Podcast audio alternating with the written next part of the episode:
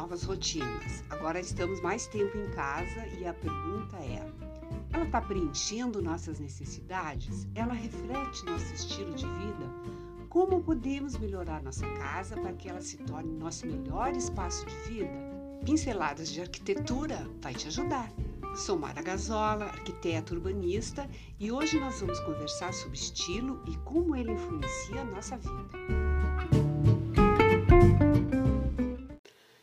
Começar com uma citação do Gibran Khalil, que eu considero assim, muito verdadeiro, que é vossa casa é vosso corpo mais largo. É uma extensão de nós mesmos, né? E quando ela não, não está refletindo como a gente é, como a gente sente, como a gente gosta de ser vista, como a gente gosta de ser representada no espaço em que a gente vive, onde a gente trabalha, a gente não está feliz, a gente fica insatisfeito. Nem sempre é fácil nós conseguirmos definir isso com precisão. Então, é importante assim que a gente faça, se faça uma série de perguntas. Quem mora? Se a família é numerosa, se gosta de receber amigos, clientes, se é uma casa refúgio, se eu gosto mais do, do conceito de casaninho, como é que é a rotina do nosso lar, né? as necessidades dos moradores e o espaço que a gente tem para preencher esses requisitos. Estilo é um exercício de autoconhecimento. Ele é muito próximo da imagem que nós temos de nós mesmos e é um conjunto dessas características que nos distingue. Então, como a gente utiliza nossos recursos, né? Desde o modo que a gente vive, de, do nosso jeito que a gente veste, o que a gente lê, o que a gente, os nossos sentimentos, pensamentos, é como a gente se expressa verbalmente ou, com, ou por escrito. Tudo isso faz parte do nosso estilo, faz parte de, de nos, nos, nós sermos pessoas únicas, singulares, diferenciadas. Estilo é, de, é diferente de tendência, tá? Eu acho que quero deixar isso bem claro, porque a tendência, ela é passageira, ela é, ela é de um momento, ela é de uma ocasião, ela é de uma época, né? Então, se a gente se preocupar muito em tendências, a gente acaba, às vezes, sacrificando o nosso estilo para estar, tá, entre aspas, na moda. As tendências são importantes para dar aquela modernizada no nosso visual e na nossa casa, tá bem? Bom, agora nós vamos passar por exercício de autoconhecimento para definir o nosso estilo, tá? Lembrando que estilo não é uma característica única, é, uma, é um conjunto de características. Então, o que, que nós vamos fazer? Nós vamos pegar e vamos montar um painel de referências. Esse painel de referências, ele pode ser virtual ou pode ser num papel, onde vocês vão colar o que todas as coisas que vocês consideram ideais, assim, imagens, cores, texturas, fotos de ambientes que vocês digam, ah, eu queria tanto ter uma, um negócio assim na minha casa, entendeu? Design, peças de design que vocês gostam, tapetes, enfim, tudo, tudo aquilo que vocês acham que puxa a minha casa queria que tivesse isso, ou meu, meu espaço de trabalho queria que fosse assim. Vocês montem esse painel de referências. Façam quantas colagens vocês quiserem. O Pinterest é ótimo para isso. É fácil de, de, se cadastrar, pode ser cadastrado pelo Facebook e, ou pelo, pelo, pelo e-mail, né?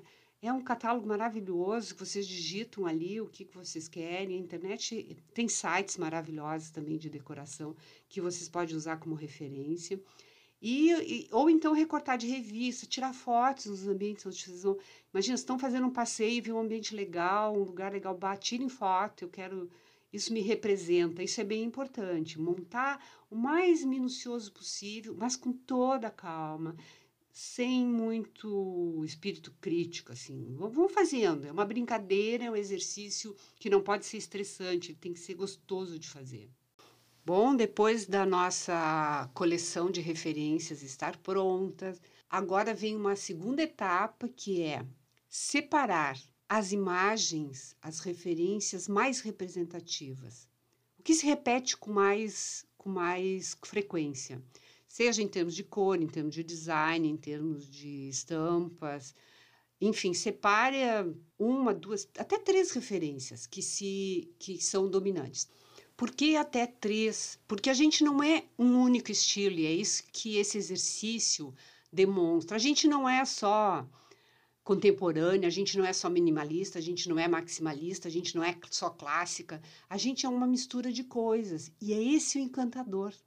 Agora que a gente tem mais presente o que a gente gosta, o que nos deixa feliz, o que nos representa, a gente vai pegar, olhar as coisas da nossa casa que fazem parte desse universo e nós vamos deixar ele separado daquelas outras peças que você chegar à conclusão assim, isso aqui não tem nada mais a ver comigo e descartem. Peças de maior valor, a gente pode, nós podemos negociar, colocar na internet, negociar com amigos. Esse detox que a gente faz na casa dá um frescor, abre espaço para outras possibilidades.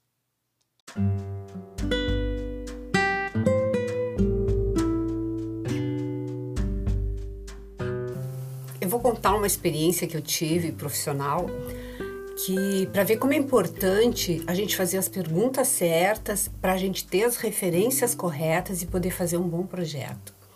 Há um tempo atrás eu fui convidada por uma cliente para fazer o projeto de escritório de advocacia dela.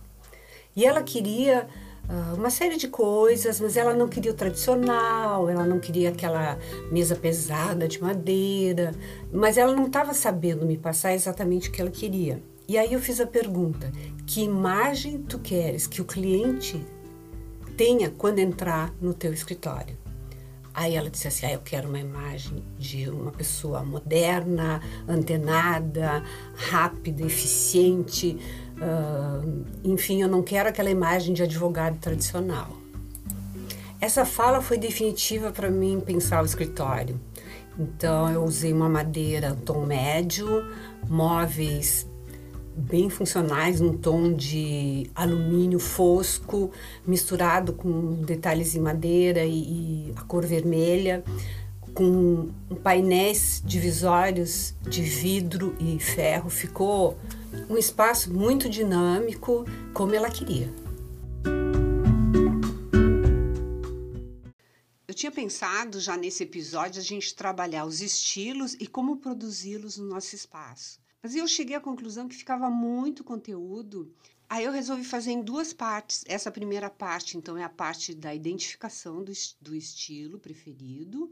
Na segunda parte, nós identificarmos os estilos e como a gente pode produzi-los na nossa casa. Próximo episódio, então, nós vamos abordar de forma bastante simples e prática cada estilo e também eu quero comentar com vocês como nós podemos introduzir as tendências 2020 e assim nós darmos uma atualizada nos nossos espaços. Lembrando que vocês podem se inspirar no meu Insta, arroba Mara Girongazola, no meu Pinterest, Mara Gazola, e vocês podem também entrar em contato, deixar mensagem, enfim, fazer as perguntas que vocês acharem importantes, tá? Então é isso. Até a próxima. Aguardo vocês. Um grande abraço.